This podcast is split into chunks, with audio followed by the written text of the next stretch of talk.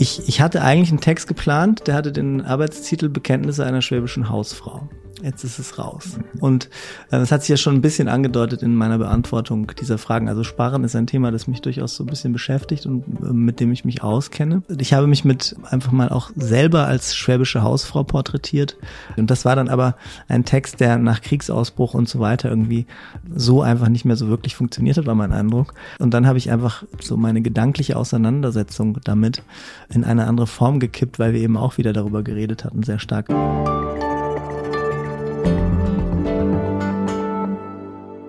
Wann ist eine Zahnpastatube leer? A. Wenn nichts mehr rauskommt. B.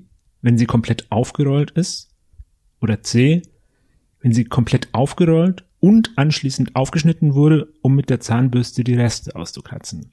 Liebe Hörerinnen, liebe Hörer, dies ist eine neue Folge des Zeitpodcasts Hinter der Geschichte, in dem wir einmal in der Woche in den Maschinenraum der Zeit schauen oder hinter die Kulissen, je nachdem, welche Metapher Sie bevorzugen.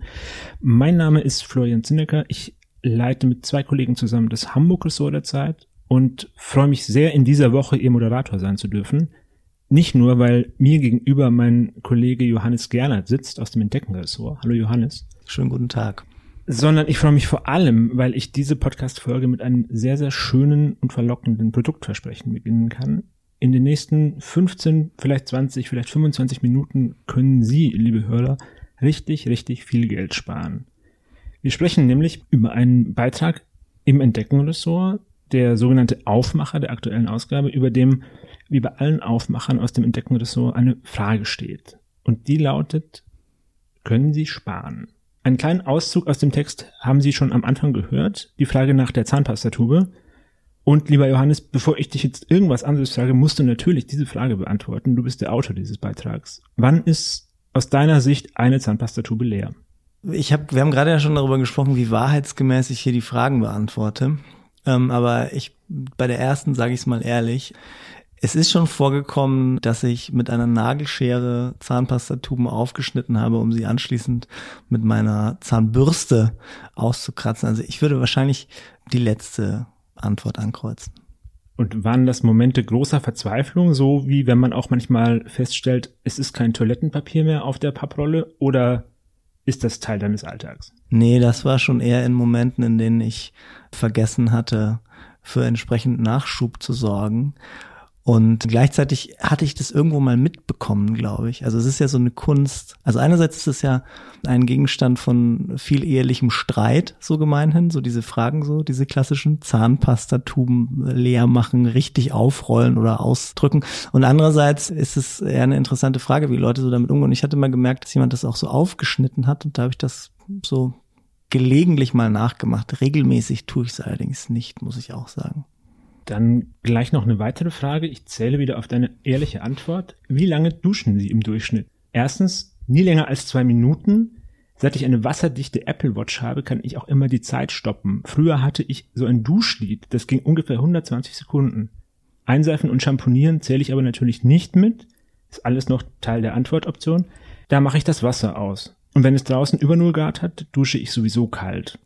Das war die erste Antwortoption. Zweitens, keine Ahnung, aber wir haben uns im Baumarkt so eine kleine Scheibe gekauft. Wenn man die in den Duschlauch einbaut, braucht man viel weniger Wasser. Oder drittens, so lange, bis alle Spiegel schön beschlagen sind. Johannes, was ist richtig? Ich würde, glaube ich, zwischen erstens und zweitens ankreuzen. Das ist so eine Option, die nur ich habe bei diesem Test, weil ich tatsächlich glaube, ich halte mir zugute, dass ich ziemlich kurz dusche und wir tun das, wir haben aber auch so eine Wassersparoption bei uns. Tatsächlich genau so eine, wo man, wo man so, ein, äh, so den Strahl so ein bisschen so unterbricht, damit man insgesamt weniger Wasser verbraucht. Dann musst du jetzt natürlich erzählen, was dein Duschlied ist. Nee, ich habe gesagt, zwischen eins und zwei, so weit geht's leider dann doch nicht. Also es lebt ja, wie man als aufmerksamer Leser und als aufmerksame Leserin merkt, auch ein bisschen von der Übertreibung sozusagen äh, dieser Test. Es gibt so Tendenzen an, würde ich sagen. Und ähm, das mit dem Duschlied ist tatsächlich so eine Sache, Und das macht man ehrlicherweise, glaube ich, eher so in afrikanischen Ländern, in denen irgendwie die, die, das Wasser tatsächlich dann sehr knapp wird. Ist nicht so, dass wir das nicht in Hamburg auch schon manchmal hätten, so mhm. an der Grenze äh, zur Wasserknappheit im Sommer. Aber, aber da gibt es so, dass ja tatsächlich, dass die Leute dann äh, so Lieder singen, die, die ähm, ihnen signalisieren, äh, wie lange es okay ist zu duschen und wie lange dann vielleicht nicht mehr. Hier kennt man das ja eher noch aus der ersten Corona-Welle in die umgekehrte Richtung. Wie lange sollte man sich die Hände waschen? Genau. Nämlich zweimal Happy Birthday. Als wir noch dachten, dass man sich die ganze Zeit nur die Hände waschen muss. Ich bin gestern in einer, in einer Kita tatsächlich darauf aufmerksam gemacht worden, dass ich mir bitte anständig die Hände desinfiziere, bevor ich sie betrete. Daraufhin habe ich mir erlaubt zu sagen, das ist jetzt ja nicht mehr unbedingt so wichtig und auch eigentlich äh, so als, als Corona-Schutzmaßnahme weitestgehend widerlegt, ähm, wurde, wurde mir aber trotzdem auferlegt, diese, dieses Reinigungsritual. Das ist, ja, das damals, das stimmt, damals musste man immer lang genug Hände waschen.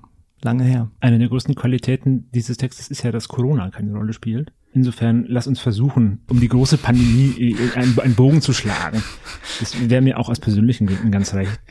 Ich dachte, wir, wir nehmen einfach mal die Corona-Abzweigung und werden jetzt monothematisch, aber gut. Du hast die Chance, es nochmal zu probieren, mal gucken, ob es dann klappt. Schnell noch eine dritte Frage. Wann tankt man am günstigsten? Erstens, schauen Sie doch einfach bei clevertanken.de nach. Da finden Sie auch gleich die billigste Tankstelle. Zweitens, nach Feierabend. Oder drittens, wenn Putin diesen Irrsinn gestoppt hat? Eindeutig eins. Also hier kann ich eindeutig und selbstbewusst Nummer eins ankreuzen. Ich mache es manchmal mit der ADAC-App, ehrlich gesagt. Aber da hat sich meine Frau regelmäßig über mich lustig gemacht, wie intensiv man sich mit den Cent-Unterschieden äh, oder den, den Unterschieden Centbeträgen bei an Tankstellen beschäftigen kann. Das mache ich teilweise wirklich obsessiv, ja. Verstehe. Dieser Text Sie haben es längst gemerkt, liebe Hörerinnen und Hörer, ist gar kein Text im eigentlichen Sinn, sondern ist ein Quiz, eine Art Psychotest, wie man ihn eher aus anderen Magazinen kennt. Es sind 18 Fragen und äh, du hast die Fragen jetzt ja beantwortet, Johannes. Sind das also die richtigen Antworten, die du gegeben hast? Gibt es in diesem Quiz richtige und dann auch folglich falsche Antworten? Ja, ich glaube, es gibt immer so Tendenzen. Also so, ich würde sagen, so Persönlichkeitstendenzen. Und da arbeiten wir natürlich aus Gründen der Unterhaltung ein bisschen auch mit Überspitzungen. Aber ich glaube, die Tendenzen sind immer richtig. Also ich glaube, das ist so, dass die Typen, die es gibt, also Menschen, die sich eher mehr mit dem Sparen beschäftigen und Menschen, für die das überhaupt kein Thema ist, dass die da, würde ich in Anspruch nehmen, schon ganz in Ordnung abgebildet sind. Bevor wir gleich über die Form des Textes sprechen, lass uns noch kurz über den Anlass sprechen. Gerade kam ja Putin auch schon vor in der Tankantwortoption. Warum ist gerade in dieser Woche für dich und für euer Ressort das Thema Sparen äh, so relevant? Ja, das ist äh, in den vergangenen Wochen immer relevant gewesen. Ich habe mich ehrlich gesagt heute Morgen bei meiner täglichen Lektüre der Bild-Zeitung dann schon gefragt, ob das wirklich die beste Woche war, weil jetzt natürlich sehr massiv plötzlich so die, die Furcht vor einer ernsthaften Wirtschaftskrise, vor einer lang anhaltenden im Raum steht und wir das ja durchaus mit so ein bisschen Humor angegangen sind, was wir für uns immer beanspruchen würden. Ähm, ich finde es aber nach wie vor einen ganz guten Zeitpunkt, weil es einfach so ist, dass das Sparen jetzt für zusehends mehr Menschen ein Thema wird. Also einerseits hat man ja schon zu Beginn des Krieges irgendwie festgestellt, dass es eine positive Wirkung haben kann, bestimmte bestimmte Dinge weniger zu verbrauchen, indem wir uns auch dadurch irgendwie ein bisschen von diesem russischen Gas beispielsweise unabhängiger machen. Und gleichzeitig wird es aber, je teurer die Dinge werden, natürlich für immer mehr Menschen ein Thema sein. Jetzt gibt es schon Leute, die müssen sich darüber Gedanken machen. Und wir hier beispielsweise, würde ich behaupten, irgendwie unter Kollegen sind eher noch in der Situation, dass das für uns so eine, so eine Kann-Option ist oder aber eben eine Glaubensfrage, wenn es dann in den Umweltbereich geht. Aber ähm, ich glaube, dass das als Thema eher immer größer wird, je mehr man darüber redet. Und es hat in den letzten Wochen ja sich so ein bisschen hochgeschaukelt. Also ich beobachte das ehrlich gesagt seit vergangenen Herbst, seit die Inflation so ein Thema geworden ist. Und die Zahl der Spartipps, die man in Zeitungen und Zeitschriften findet, die nimmt ja exponentiell zu. Das ist, und das war im Grunde so ein bisschen der Ausgangspunkt für uns, sich mit dieser Sache zu beschäftigen. Und jetzt schien uns ein ganz guter Zeitpunkt, es mal, es mal dann zu bringen. Jetzt hätte man in vielen Fällen und in vermutlich auch vielen anderen Ressorts hier im Haus zu diesem Thema einen großen Text geschrieben. So 8000, 10.000 15.000 Zeichen, auf so eine Zeitseite passen 12.000 mit Bild. Warum habt ihr das nicht gemacht? Warum ist diese Form entstanden? Und was mich natürlich besonders interessiert, wie ist diese Form denn entstanden? Also einerseits ist es so, dass das natürlich bei uns im Entdeckenressort immer eine Frage ist. Für mich mit die wichtigste Frage.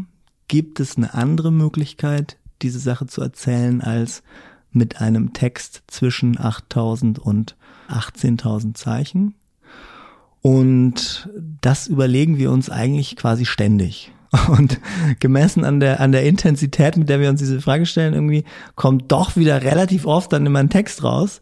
Aber es hat mal ein großartiger Magazinmacher, Tim Klotzek vom SZ-Magazin, ähm, auch ein alter Lehrer von mir aus Journalistenschulzeiten, hat in einer Blattkritik bei uns mal gesagt, irgendwie alles ist interessanter als ein Word-Dokument mit 10.000 Zeichen, das ein Autor rüberschickt mit der Bemerkung, guck doch mal, wie du es findest. So, also das ist irgendwie für mich so ein bisschen unsere Aufgabe, dass wir alternative Formen finden, neue Formen, irgendwie Sachen zu erzählen.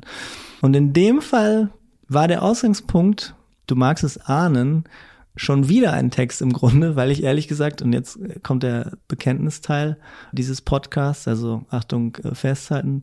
Ich, ich hatte eigentlich einen Text geplant, der hatte den Arbeitstitel Bekenntnisse einer schwäbischen Hausfrau.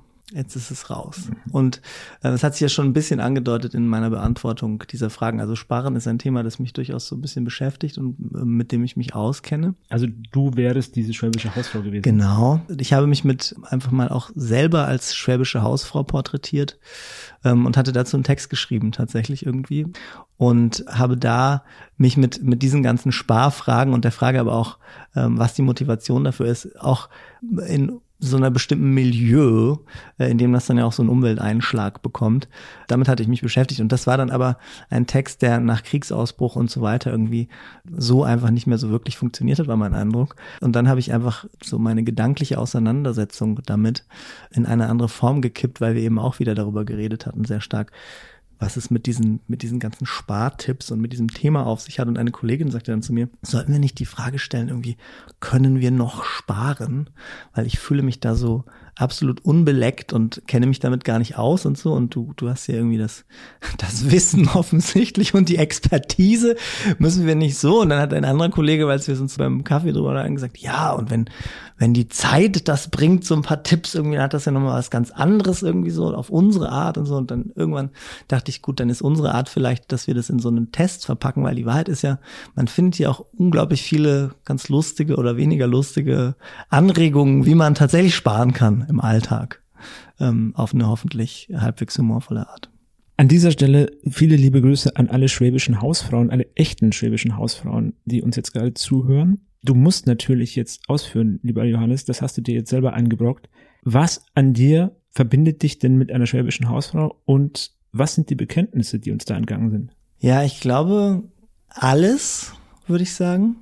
Also meine These war im Grunde, ja, auch ein Mann kann eine schwäbische Hausfrau sein, weil das ja irgendwie kein Ausbildungsberuf ist und auch nicht in erster Linie eine ethnische Veranstaltung oder irgendetwas, was mit einem Geschlecht verbunden ist, sondern im Grunde, um mal eine aus dem Schwäbischen stammende alte Hip-Hop-Band zu zitieren, ähm, es ist nicht wer du bist, es ist nicht wo du bist, es ist was du machst.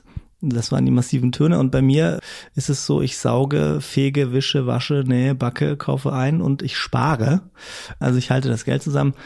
Bei uns zu Hause unter anderem. Und deshalb würde ich sagen, ähm, erfülle ich eigentlich alle äh, Wesensmerkmale einer schwäbischen Hausfrau die ja auch so eine öffentliche Figur ist natürlich und die auch spätestens seit Merkel sie mal in dieses Gespräch gebracht hat als eine eben, die, die ein Vorbild ist auch für die deutsche Politik, so ein bisschen die Diskurse geprägt hat die Wahl stand ja auch irgendwie im, in der Zeit um die Bundestagswahl herum dann wieder so ein bisschen im Fokus, weil Habeck, Lindner und so weiter ähm, darüber gestritten haben, ob man es jetzt machen muss wie die Schwäbische Hausfrau oder eben doch ein bisschen Geld ausgibt und sowas. Und deshalb fand ich das nur ganz reizvoll, sich mich mal irgendwie zu dieser Figur quasi zu bekennen. Aber es gab dann diverse Gründe, warum das irgendwie nicht mehr so lustig war, nachdem irgendwie alles plötzlich so eine schwere Ernsthaftigkeit gewonnen hatte. Spannend. Spannend auch deswegen, weil deine Frau hier im Hamburg-Ressort bei mir arbeitet, ist eine von den beiden anderen Ressortleitern. Äh, insofern kann ich die dann dazu nochmal separat interviewen, äh, was, was du denn darunter verstehst, wenn du sagst, du putzt, kochst, backst und sparst. Ja, das kannst du, das kannst du gerne machen. Das könnt ihr im, im Nachfolge, macht ihr einen Nachfolge-Podcast dazu oder, oder irgendwie, oder irgendwie was ähnliches. Ja, es ist tatsächlich, tatsächlich ist meine Frau natürlich auch an der Entstehung dieser ganzen Veranstaltung nicht ganz unschuldig, weil, wie ich auch mal irgendwann versucht habe zu beschreiben, es ist schon, ähm, oder sagen wir mal so, meine Frau hat mich irgendwann mal gefragt, ob es Schwaben in meiner Verwandtschaft gäbe, weil sie eben gemerkt hat, dass das mit dem Sparen irgendwie so ein, so ein Ding für mich ist. Und dann habe ich aber festgestellt, es ist, nee, da gibt's niemanden. Wir sind ja beide Franken, um nochmal die, das stimmt, ja. die wesentlichen Dinge hier anzusprechen. Bei einem von uns beiden hört man's auch. Ähm, ja, bei, bei, bei da, da warten wir jetzt, da können, gibt es jetzt, können wir jetzt äh, äh, Leser, Leserzuschriften irgendwie erwarten, irgendwie bei wem? Nee, aber. Ich aber, glaube nicht nur deshalb können wir Leserzuschriften erwarten. Nochmal Grüße an alle schwäbischen Hausfrauen. Ähm, ja, das ist, das ist, äh, da, ich war mit manchen auch in Kontakt tatsächlich irgendwie während der Recherche für meinen Text. Und nee, und das hat mich dann eben zu der Erkenntnis geführt, nee, es hat überhaupt nichts mit solchen, solchen regionalen Herkünften zu tun oder sowas. Es ist mehr ein State of Mind einfach. Being a schwäbische Hausfrau. Wie viel Aufwand steckt denn darin, dieses Format dann so zu entwickeln, dass es am Ende eine druckbare Seite oder in diesem Fall sogar zwei druckbare Seiten füllt? Ist das aufwendiger als ein 8000, 10.000 Zeichentext? Naja, in dem Fall ist die Frage schwer zu beantworten, weil, wie ich schon ausgeführt habe, es ja den Text gibt und dann daraus dieses Format wurde. Ich würde aber sagen, das kommt total drauf an. Also die Wahrheit ist, dass diese Veranstaltung hier jetzt in ihrem Kern eigentlich auf dem Weg mit dem Fahrrad von meiner Wohnung irgendwie in den Speersort hier entstanden ist so.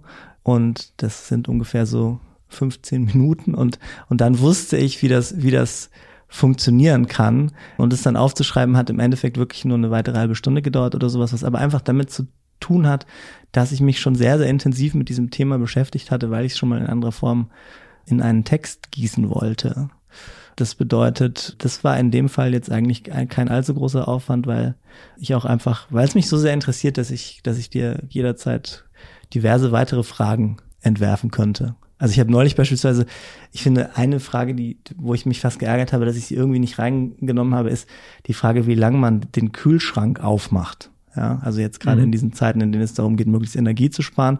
Jedes Mal, wenn du den Kühlschrank öffnest, geht natürlich ein bisschen Energie verloren. Und es gibt schon diese Art von umweltinspiriertem Energiesparen ist ja äh, in bestimmten Milieus ist ja ist ja schon äh, literaturfähig. Ich habe gerade irgendwie den neuen großartigen Brenner-Roman von Wolf Haas gelesen und da spielt dieses Öffnen von Kühlschränken und die Dauer, wie lange man einen, einen äh, Kühlschrank öffnet, eine ungeheure Rolle und da hält irgendwie so eine Protagonistin, hält da so, oder eine, eine Romanfigur, hält da so ganze Vorträge dazu und hat dann irgendwie den, den, sagt dann irgendwann den schönen Satz, eigentlich sollte ja ein Kühlschrank gar nicht geöffnet werden im Idealfall. Also physikalisch betrachtet. Und das ist sozusagen, da habe ich im Nachhinein auch gedacht, das fiel mir in Vorbereitung auf unseren Podcast ein, eigentlich hätte man auch eine Kühlschrankfrage gebraucht. Also wie lange öffnen Sie den Kühlschrank oder sowas, weil, weil die sich furchtbar darüber aufregt, dass der normale Mensch einfach den Kühlschrank aufmacht und dann erst anfängt, sich zu überlegen, was brauche ich denn hier eigentlich, nicht vorher schon alles klar im Kopf hat, um möglichst die Zeit zu begrenzen. So, ne? Ja, ich erkenne mich ein bisschen wieder in, in genau dieser Versuchsanordnung.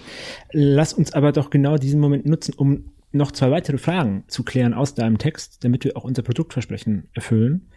Nämlich, wie oft haben Sie in den vergangenen Jahren den Gasanbieter gewechselt? Erstens, kann man den wechseln? Zweitens, jedes Jahr gab doch immer einen fetten Wechselbonus. Man durfte nur nicht vergessen, sich die Kündigungstermine im Kalender einzutragen. Mittlerweile ist da leider nicht mehr viel zu holen.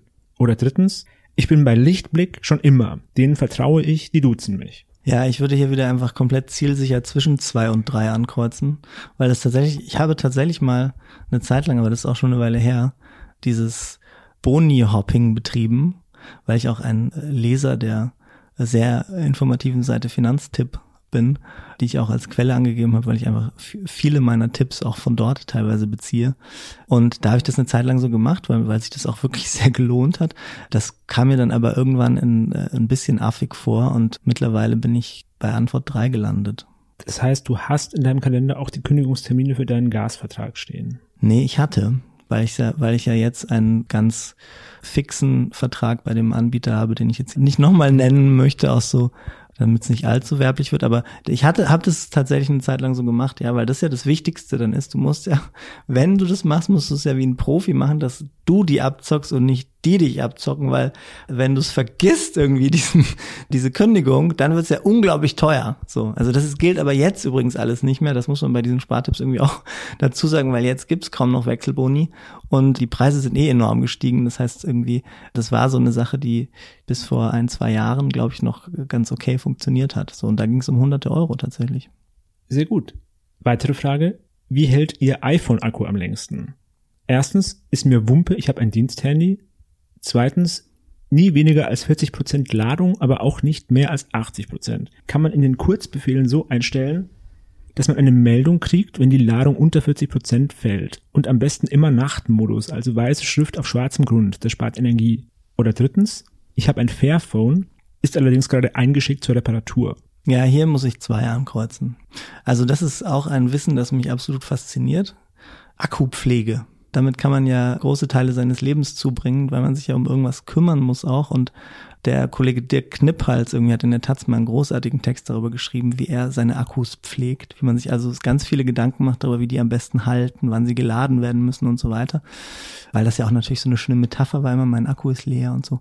Und ich versuche tatsächlich grob darauf zu achten, dass mein iPhone-Akku meines mein, mein Besitz ist das, dieses iPhone, kein Diensthandy, dass der so zwischen 40 und 80 liegt und tatsächlich meldet mir mein iPhone auch. Ich erzähle es auf die Gefallen, dass das ja alles super nerdig wirkt, wann diese jeweiligen Ladezustände unter bzw. überschritten sind. Und dann kann ich mir überlegen, ob ich darauf reagiere oder nicht.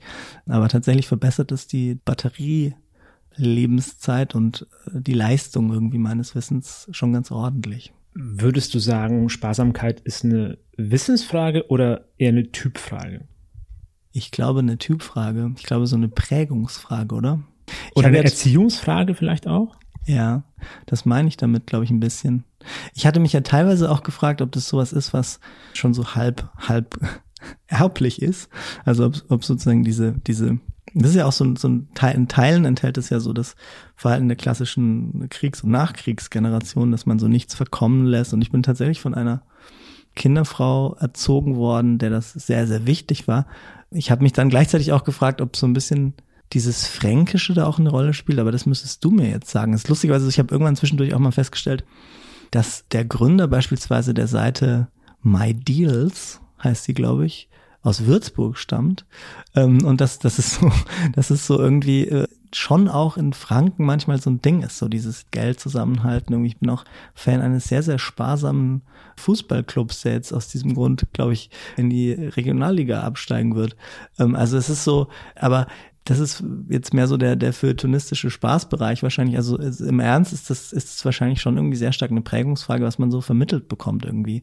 Wertschätzung für die Dinge und für deren Erhalt und so und dass man sich, dass man sich, dass man aufpasst, dass man man nichts verkommen lässt und diese und diese ganzen Sachen. Also auf meinem Zettel hier steht auch die Frage, kann man Menschen zur Sparsamkeit erziehen? Du würdest sagen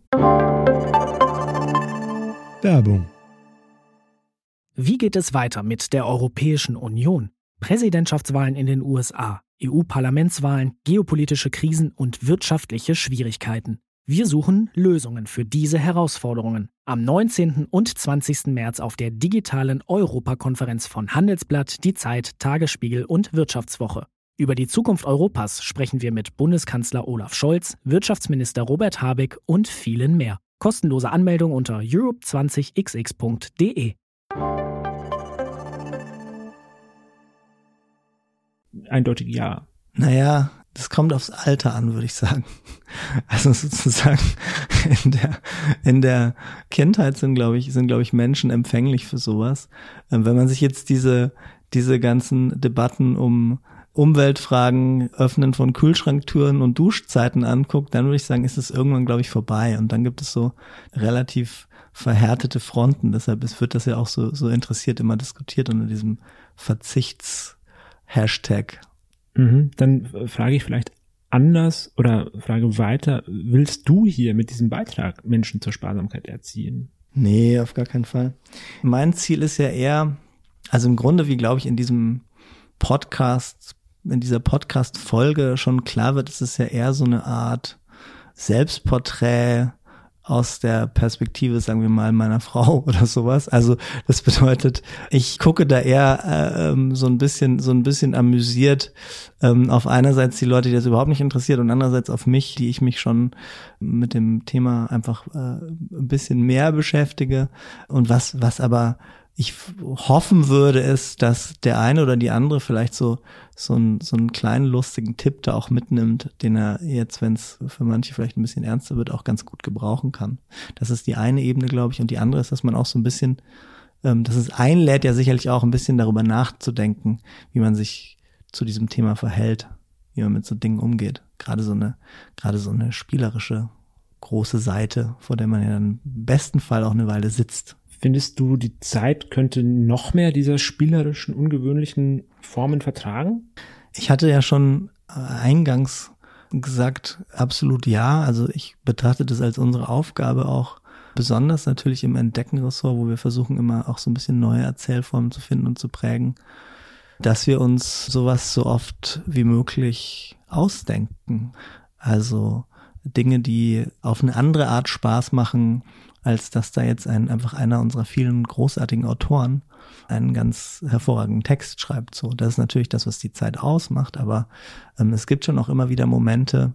Wir haben das beispielsweise auch gemacht, indem wir mal so IT-Administratoren oder Leute aus dem IT-Support einfach mal erzählen haben lassen, was sie mit uns lustigen, dümmsten anzunehmenden Usern so alles erleben. Und dann haben wir nur so kurze Beiträge, so O-Ton-Beiträge einfach bei uns auf die Seite gestellt. Ich glaube, damals unter der Frage, haben Sie mal äh, versucht neu zu starten. Ähm, also das, das, das äh, ist immer wieder etwas, was wir versuchen und ähm, was im besten Fall auch uns und anderen so ein bisschen Spaß macht. Also ja.